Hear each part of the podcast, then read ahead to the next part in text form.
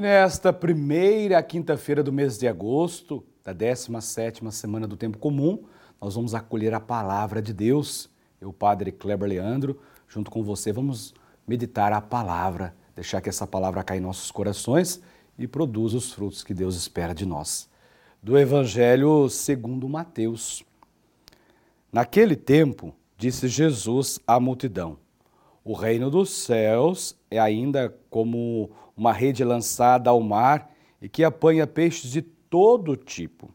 Quando está cheia, os pescadores puxam a rede para a praia, sentam-se e recolhem os peixes bons em cestos e joga fora os que não prestam. Assim acontecerá no fim dos tempos os anjos virão para se separar os homens maus dos que são justos e lançarão os maus na fornalha de fogo. E aí haverá choro e ranger de dentes. Compreendestes tudo isso? Eles responderam: Sim. Então Jesus acrescentou: Assim, pois, todo mestre da lei que se torna discípulo do reino dos céus é como um pai de família que tira do seu tesouro coisas novas e velhas. Quando Jesus terminou de contar essas parábolas, partiu dali. Para a palavra da salvação. Glória a vós, Senhor. Mais uma vez, nosso Senhor, o mestre de Nazaré, o mestre da Galileia, nos ensina em forma de parábolas, esse gênero literário que é forma de contar a moral da história. E hoje Jesus usa, usa a parábola da rede que apanha todo tipo de peixes, né?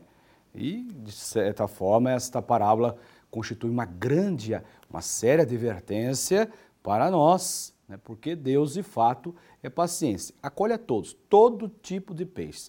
Mas vai chegar o dia do juízo final, da separação dos peixes bons e dos peixes maus, né? É necessário que sejamos peixes bons, né? E que nos coloquemos no caminho da salvação do reino de Deus, comprometidos com este reino.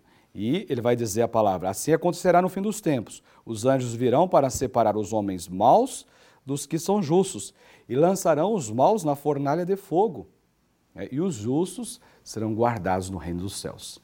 E você, é peixe bom ou peixe mau? Nós somos o quê? Né? Que sejamos de fato bons peixes é, apanhados pelo Senhor pela causa do reino e do seu evangelho.